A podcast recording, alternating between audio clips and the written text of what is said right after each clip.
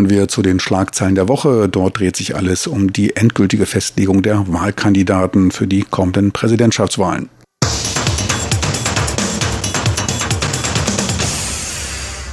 Herzlich willkommen, liebe Hörerinnen und Hörer, zu unserer Sendung Schlagzeilen der Woche. Am Mikrofon begrüßen Sie Sebastian Hambach und Chobi Hui. Am 11. Januar im kommenden Jahr, da gibt es hier in Taiwan Präsidentschafts- und Parlamentswahlen. Und für diesen Wahltag haben sich mittlerweile auch alle Kandidaten angemeldet, denn die Frist dafür ist in der vergangenen Woche zu Ende gegangen. Und wir wissen nun also, dass es drei Kandidatenpaare geben wird für diese Präsidentschaftswahl. Und dabei handelt es sich für die Regierungspartei um das Paar von der amtierenden Präsidentin Tsai Ing-wen und ihrem neuen Vizepräsidentschaftskandidaten William Lai, dem ehemaligen Premier, denn ihr jetziger Vizepräsident Chen Jianren, der hatte vorher schon angekündigt, dass er nicht für eine zweite Amtszeit kandidieren möchte. Und dann gibt es für die oppositionelle Guomindang den Kandidaten Han Guoyu. Auch er steht schon seit einiger Zeit fest und hatte diesen Monat dann seinen Vizekandidaten Simon Zhang bekannt gegeben, auch ein ehemaliger Premier in Taiwan. Und schließlich ist noch als letzter Kandidat der Vorsitzende von der volksnahen Partei James Sung dazugekommen und er wird gemeinsam mit der Chefin der United Communications Group, einem Unternehmen, antreten, und zwar Sandra Yu. Ja, All diese Namen sind uns schon recht bekannt in Taiwan. Vor allen Dingen ganz bekannt ist natürlich die Präsidentin Tsai Ing-wen. Sie ist die amtierende Präsidentin und die hat in den letzten dreieinhalb Jahren dieses Land regiert und jetzt möchte sie ihre Amtszeit verlängern. Und daher ist sie natürlich ganz bekannt für uns. Und sie ist in diesem Jahr 63 Jahre alt und war die erste weibliche Vorsitzende von der DPP gewesen. Und inzwischen ist sie nicht mehr die Parteichefin, allerdings sie ist wie gesagt die Präsidentin von Republik China, Taiwan. Und sie ist auch die erste Präsidentin hierzulande und sie hat früher in den USA studiert, in England studiert und ist ein sehr bekannter und beliebter Professor in Jura und sie hat in verschiedenen Regierungen ihre Ämter gehabt und war Vizepremierministerin und auch Vorsitzende der Kommission für China-Angelegenheiten. Und wie gesagt, sie ist jetzt die erste Präsidentin in Taiwan.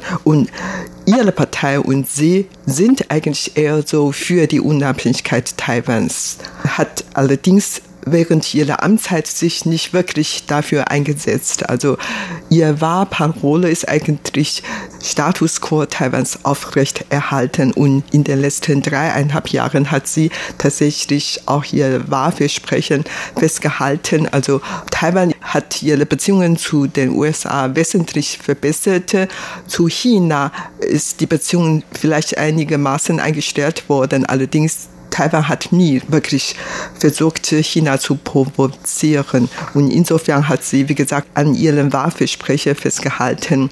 Und ihre Herausforderung ist der Han Kuo-yu, 62 Jahre alt, von der Kuomintang. Und der war mal Parlamentarier und zwischen 2000 und 2018 war er mehr oder weniger eigentlich arbeitslos. Er hat inzwischen einige Jobs gehabt, allerdings dann erst 2018 hatte er an der Lokalwahl in Taiwan im Wahlkreis Kaohsiung in Südtaiwan teilgenommen und hat überraschendweise diesen Sitz bekommen. Also die Stadt Kaohsiung war eigentlich 20 Jahre lang in der Hand von der DPP und er ist der erste Kuomintang-Politiker, der dann diese Wahl gewonnen hat.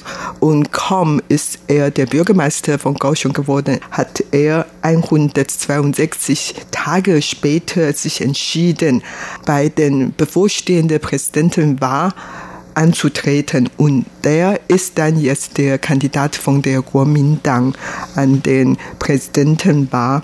Und die dritte Gruppe ist der 70-jährige Song Zu-yu, James Song. James Song ist wirklich ein legendärer Name hier in diesem Land, weil James Song hat seit 2000 immer an allen Präsidentenwahl teilgenommen. Also der hat schon fünfmal daran teilgenommen, weil alle vier Jahre einmal Präsident gewählt wird. Und er hat fünfmal daran teilgenommen, allerdings viermal als Präsidentenkandidaten und einmal als ein Vizepräsidentkandidaten. Leider hat er bei allen Wahlen nicht gewonnen und daher er möchte jetzt nochmal Mut fassen an den nächsten Wahl teilnehmen. So, das sind die drei Gruppen von den Kandidaten. Ja, und Sung hat ja auch schon durchblicken lassen, dass es ja vielleicht auch sein letzter Versuch sein wird, als Kandidat bei den Präsidentschaftswahlen anzutreten. Und im Vorfeld hatten wir auch bei diesen anderen Kandidatenpaaren immer wieder Spekulationen gehört, wer jetzt eigentlich mit wem dort antreten würde. Und es gab ja noch andere Namen, die die Runde gemacht hatten, zum Beispiel der Taipei-Bürgermeister Ke Wenje oder auch der Foxconn-Gründer Terry Gore.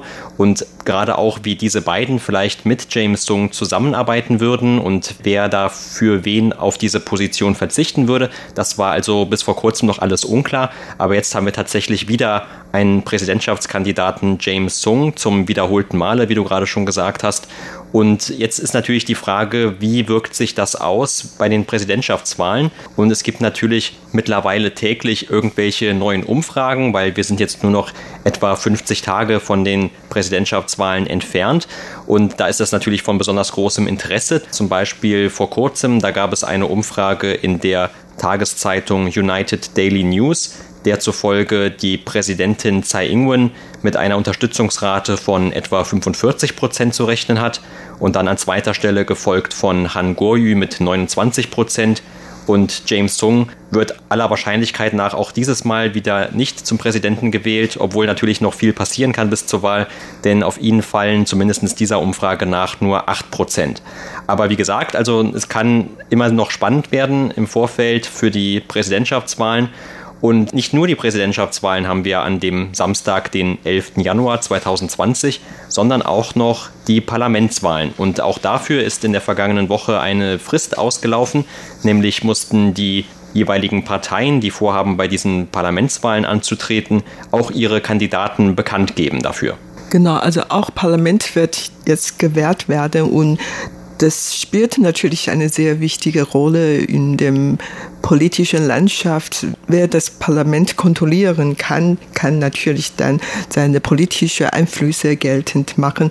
Und dieses Mal werden alle 113 Sitze neu gewählt, darunter 73 Sitze von den einzelnen Wahlkreis, also aus jedem Wahlkreis wird nur ein Mandat gewährt. Und es gibt dann noch weitere sechs Sitzen werden unter den Ureinwohnern Taiwans gewährt und noch 34 Sitzen in den sogenannten Listenwahlen. Also insgesamt, wie gesagt, 113 Sitzen wird gewährt. Und jede Partei haben dann bei den verschiedenen Wahlen ihre Kandidaten vorgestellt, aufgelistet. Und diese Liste ist inzwischen, wie gesagt, auch bekannt bekannt geworden. Und wie gesagt, jetzt hat die Regierungspartei DPP im Parlament die absolute Mehrheit. Und daher die DPP können eigentlich alle ihre Themen durchsetzen und können schon alle ihre Gesetzentwurf dort gebilligt bekommen. Und daher die Kuomintang möchte dann wirklich sehr gerne dieses Mal die Mehrheit gewinnen. Aber die Kuomintang hat inzwischen eigentlich ihre Beliebtheit äh, schnell verloren. Ich kann mich noch daran erinnern, Ende letzten Jahres 2018 hat nicht nur der Han Kuo-yu in der südtaiwanischen Stadt Kaohsiung die Wahl gewonnen, sondern damals bei den Kommunalwahlen im letzten Jahr hat die Kuomintang in 15 Städten und Landkreis die Wahl gewonnen, während die regierende DPP damals nur sechs Sitzen bekommen. Also da war eine große Sieg für die Kuomintang, aber eine große Verlust für die DPP gewesen.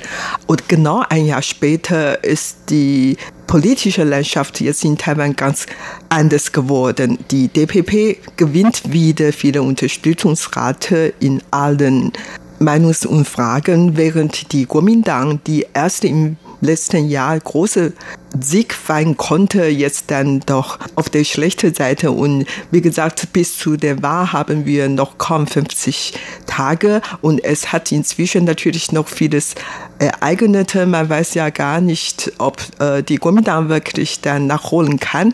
Allerdings im Moment bekommt die DPP egal bei der Präsidentenwahl oder Parlamentswahl wirklich Oberhand. Und jeden Tag gibt es verschiedene Spekulationen und auch viele verschiedene Wahlthemen. Und ganz bekannte Wahlthemen jetzt gerade ist natürlich der chinesische Spion in Australien und der hat behauptet, dass China durch ihn dann die lokalen Wahl im letzten Jahr und die bevorstehende Wahl beeinflussen möchte und so weiter. Also verschiedene Themen und verschiedene Ereignisse beeinflussten eigentlich noch die Wahl in Taiwan. Ja, genau. Und bei den Präsidentschaftswahlen kommen ja da auch gerade dann eben Themen dazu, die mit Taiwan vielleicht eher indirekt etwas zu tun haben. Also dieser angebliche Spion wurde ja jetzt in Australien bekannt und hat dort seine Aussagen auch gegenüber Medien gemacht. Ein anderes Thema, von dem Experten auch Auswirkungen auf die Wahlen erwarten, das sind die weitergehenden Proteste in Hongkong, denn man vermutet, dass davon auch die amtierende Präsidentin Tsai Ing-wen bisher profitieren konnte mit ihrer dann etwas härteren Haltung gegenüber den Hongkonger Behörden oder Pekinger Behörden und es ist ja auch noch unklar, wie lange diese Proteste in Hongkong weiter andauern.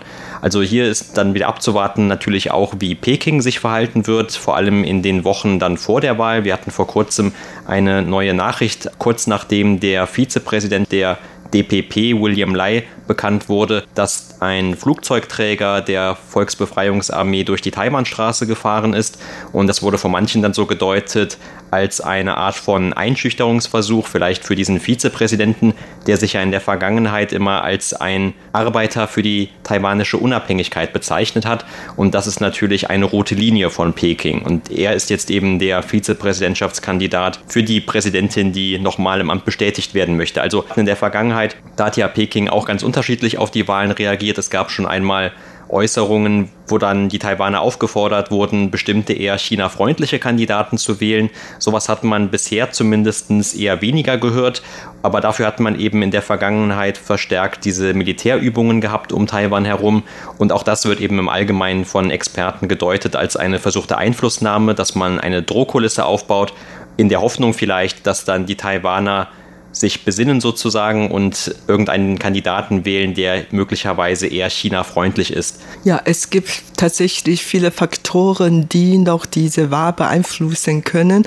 Und Inland hat man natürlich über alle möglichen Themen diskutiert, wie zum Beispiel, ob noch mehr Kindergelder gegeben sollten, ob noch mehr Infrastruktur ausgebaut werden sollten und dies und das oder mehr Renten, mehr Pflegegelder und dann, ob Kinder in der Schule zwei Sprachenkurse bekommen sollten. Also viele einzelne Themen werden zwar diskutiert, aber man hat eigentlich eher den Eindruck, dass diese China-Politik eigentlich diese Kernfrage von den beiden Parteien, wie die sich China verhalten. Das ist wohl auch eigentlich der wichtigste Unterschied zwischen den beiden politischen Lagen. Und überhaupt wird war dann, wie gesagt, am 11. Januar 2020 stattfinden und Wahlberechtigte gibt es dann 19,10 Millionen und man schätzte, die Leute sind eigentlich jetzt